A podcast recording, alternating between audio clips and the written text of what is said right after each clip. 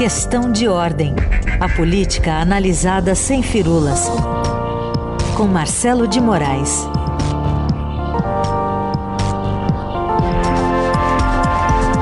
Esse tempinho ameno te causa, ou te provoca alguma inveja aí no centro-oeste brasileiro? Marcelo, bom dia. Bom dia, Carol. Bom dia, Raíssa. Bom dia para todo mundo. Aqui também está amena a temperatura. Oh. Aqui, do lado de fora. Se a gente for para o Congresso, aí a temperatura sobe assim uns 50 graus a mais, né? Aí lá tá um caldeirão, viu, gente? Olha. É o caldeirão.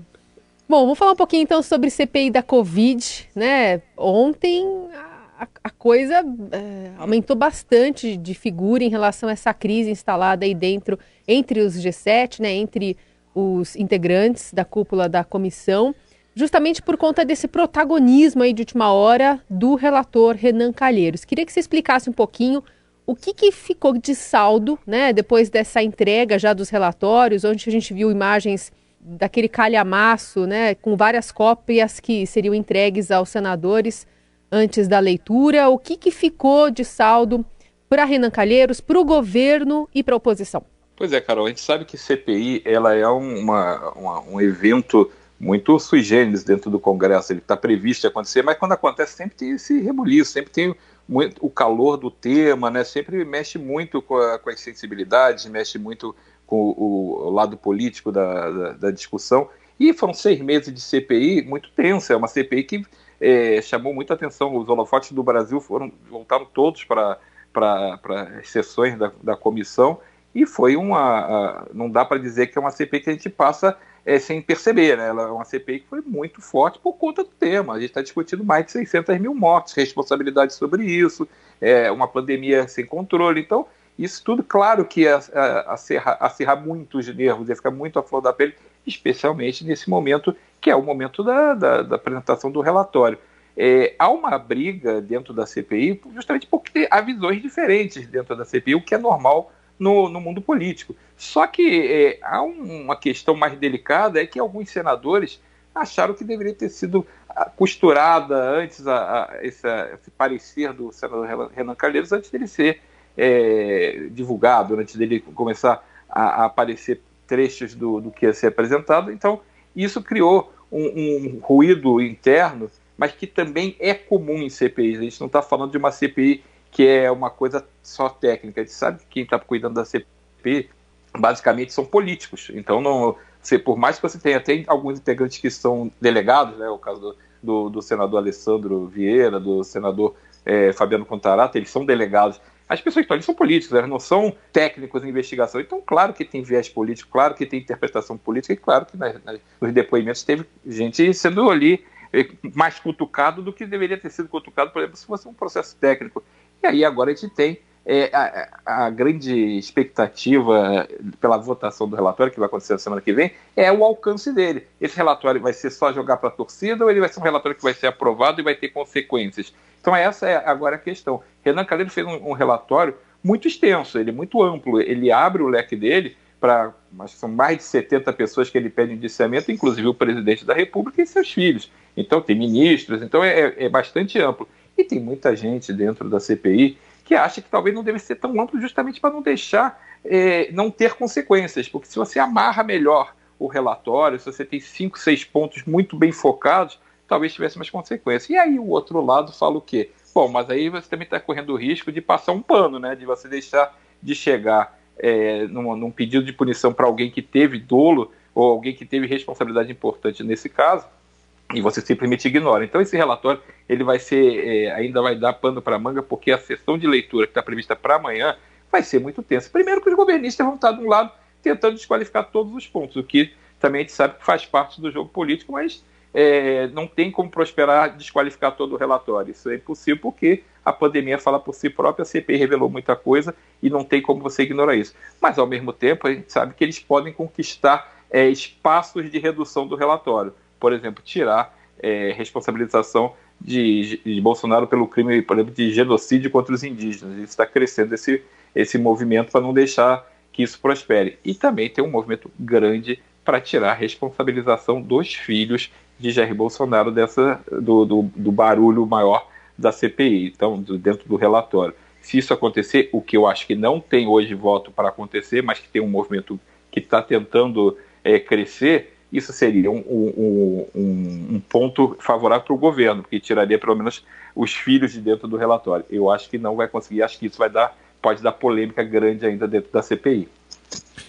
Bom, vamos acompanhar, continuar acompanhando tudo que vem lá de Brasília nessa reta final da CPI da Covid, mas também hoje outro tema que mexe com o noticiário vem da capa do Estadão, entrevista ao nosso colega José Fux, do ex-presidente da Petrobras, Roberto Castelo Branco, cumpriu a quarentena, ficou quietinho lá por um período de seis meses e agora diz que o presidente Bolsonaro se acha dono da Petrobras. Como é que isso pode repercutir, hein, Marcelo?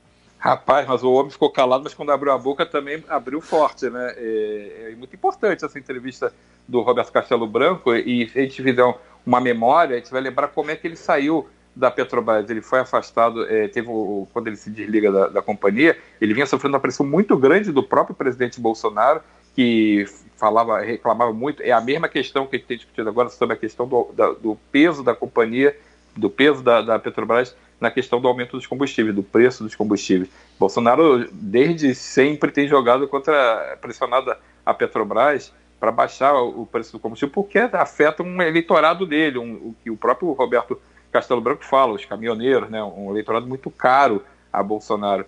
Ele pressionou muito e agora, o, com essa entrevista do Roberto Castelo Branco, que foi afastado, que, que saiu da, da empresa no meio desse choque com o Bolsonaro, o Bolsonaro dizia que ele não, que ele não gostava de trabalhar porque ele estava em home office, então, mas umas acusações é. bem, bem exóticas até, né? Como se não tivesse um monte de gente em home office, como se não fosse essa a melhor orientação para o caso dele, que é uma pessoa mais velha também, que para não ficar, não ficar é, correndo riscos desnecessários. Mas o Roberto Castelo Branco é uma referência como dentro da economia, ele é uma referência dentro da companhia, ele está agora na, na Vale, então ele, ele é uma figura que é, é vista como sério, como técnico. E quando ele fala que Bolsonaro se acha dono da Petrobras, o que, que ele quer dizer? Que Bolsonaro queria meter a mão dentro da Petrobras e, e, e ignorando que ela é uma companhia que joga para o mercado, que ela tem outro tipo de, de, de, ação. Ela não é uma, uma companhia meramente estatal, que você tem uma decisão que não, não é de mercado, você tem, você tem uma decisão política.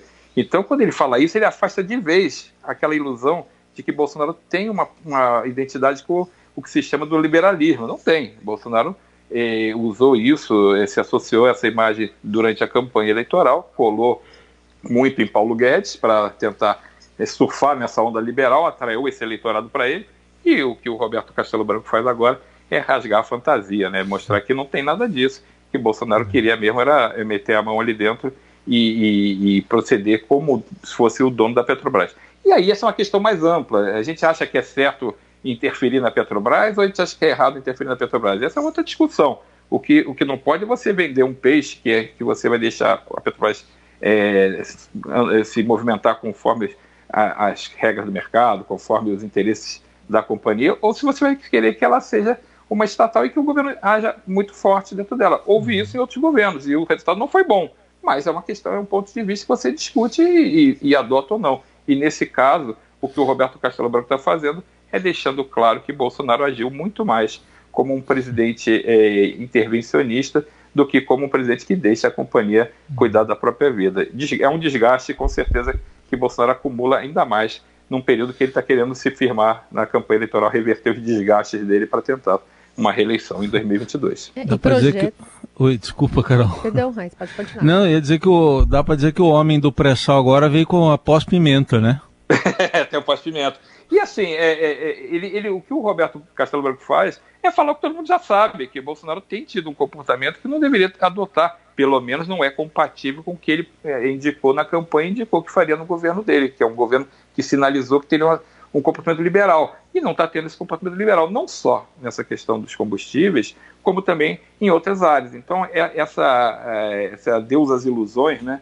se é que o mercado ainda tinha alguma ilusão que o presidente Bolsonaro ia continuar trilhando nessa seara do liberalismo, acabou de vez, porque é uma entrevista muito forte de um sujeito que estava lá dentro desde o início do governo e que saiu justamente por tentar é, manter uma coerência no, na, na, linha de condução da Petrobras. Se o governo não concorda com isso, é outra história. Mas o que foi vendido na praça é que o governo ia concordar com esse comportamento. Então, ele, Bolsonaro se afasta desse eleitorado liberal né, que enxergava nele um, um, um defensor desses princípios. Se isso é bom, se isso é ruim para a eleição, as urnas é que vão mostrar, mas é claramente a perda de um eleitorado que ajudou, foi muito importante para ele se eleger em 2018. É. E aí reproduz com certeza o que está vivendo Joaquim Silvio Luna, né, que assumiu a cadeira. E, e, e na entrevista o, o, Roberto Castelo Branco fala isso, né, que ele acha que o, o, o general Luna está mantendo o time que está ganhando, ele não mudou nada, é. ele tá, mesmo sendo militar, mesmo sendo uma pessoa de fora de, de, dessa área, né, de, da Petrobras, ele não não teria uma ligação sobre isso, ele mantém o que o estava acontecendo na empresa e está se desgastando da mesma maneira. Porque não tem como você conduzir a empresa é, com esses valores de mercado se você começar a fazer política. Isso é outra história, uma empresa que vai ficar sobre intervenção estatal, vai estar com uma orientação muito forte do governo. Isso é jogo jogado. Teve isso no governo do PT. A Petrobras tinha uma, uma atuação diferente do, do que do, de ser só uma empresa voltada para o mercado. Tinha uma parte política muito forte, uma parte muito forte do, do presidente Lula e depois da presidente Dilma na atuação da Petrobras. Baixava preço, ah, vai ter que mandar baixar o preço. E acontecia isso. E não foi bom para a empresa. Nesse sentido, de, da empresa ser uma empresa de mercado. Se ela for uma empresa estratégica, considerada estratégica, e essa é a filosofia, é outra história, mas não foi isso que foi vendido na campanha eleitoral de Bolsonaro. Esse é o ponto. Para quem acredita que Bolsonaro é liberal, está aí mais uma prova que não tem nada disso. Bolsonaro simplesmente surfou numa onda por oportunismo político da ocasião. Ele achava que era bom, o eleitorado estava ali sorrindo para ele, ele sorriu uhum. de volta e aí deu match. Muito bom. Marcelo de Moraes, obrigada por enquanto. Valeu, gente. Até daqui a pouco, então.